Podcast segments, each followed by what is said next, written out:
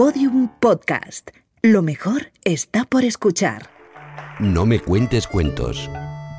María Pita, la mujer que derrotó al capitán Drake. María Pita nació hace más de 450 años muy cerca de A Coruña.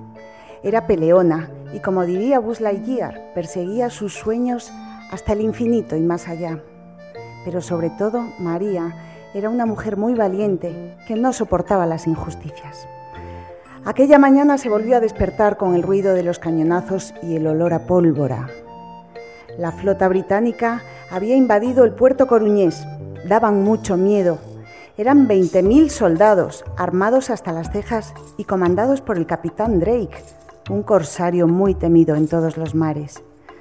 Aquel día, con la ciudad a punto de ser tomada por los ingleses, María podría haberse quedado paralizada por el miedo.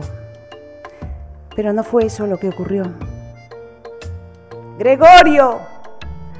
María gritó desconsolada al ver a su marido caer fulminado de un disparo. No podía ser, no podía ser. Ella y sus dos hijas se quedaban solas, solas. Perder a un padre en una guerra injusta, morir a manos de corsarios sin escrúpulos. Al capitán Drake y los suyos les daba igual matar a uno que a mil con tal de obtener botín. Y ella no lo iba a permitir. Nadie iba a dejar a más hijas solas. Nadie, ni siquiera el temible Drake. Así que llena de rabia y dolor sacó toda la fuerza que le quedaba dentro y haciendo de tripas corazón consiguió ponerse de nuevo en pie. Ahora o nunca. Con paso firme se dirigió hacia el soldado que había matado a su Gregorio. Unos dicen que le lanzó una pedrada, otros que fue con un cuchillo, y la leyenda dibuja a María Pita clavándole el mástil de la bandera de San Jorge. Sí, la misma que aquel alférez iba a poner en lo alto de A Coruña en señal de victoria. En vez de eso, María se subió a la muralla de la ciudad y ondeando la bandera gritó con todas sus fuerzas, Quien tenga honra que me siga. Y la ciudad entera siguió a María Pita, en manada como leones a por sus presas, defendiendo lo suyo con uñas y dientes contra los invasores ingleses. Al ver que los coruñeses iban a por ellos como fieras, los soldados británicos empezaron la retirada. Los temibles perros del mar del capitán Drake huían con el rabo entre las piernas gracias a una mujer valiente. Al terminar la guerra, María Pita decidió enviarle varias cartas a Felipe II, pidiéndole un premio a su valentía. Tanto insistió que el rey la premió dándole cargo y sueldo de alférez para toda la vida.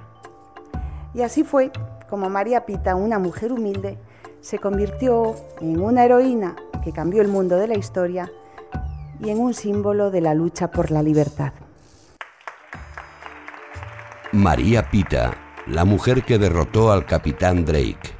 Un cuento escrito y narrado por Carmen Castromil.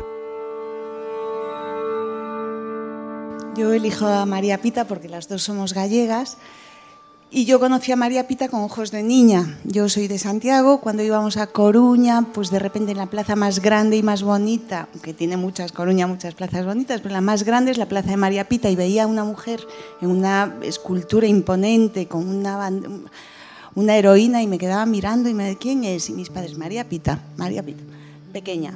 Ahí se quedó María Pita. Fui creciendo y ya con ojos de adulta, yo no estudié en la vida quién había sido María Pita siendo gallega, la historia de María Pita tampoco en Coruña, muy local, pero que parece que para ser heroína hay que ser mártir, ¿no? Haber muerto, y entonces te conviertes en heroína. María Pita es una chica gallega, heroína, que no murió, que no es mártir, pero que, que es una Juana de Arco.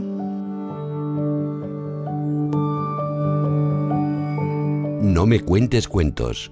Un proyecto colectivo liderado por Close Letter y Prodigioso Volcán en colaboración con Espacio Fundación Telefónica y Podium Podcast, que busca contar de otra forma la historia inspiradora de 100 mujeres españolas con vidas apasionantes.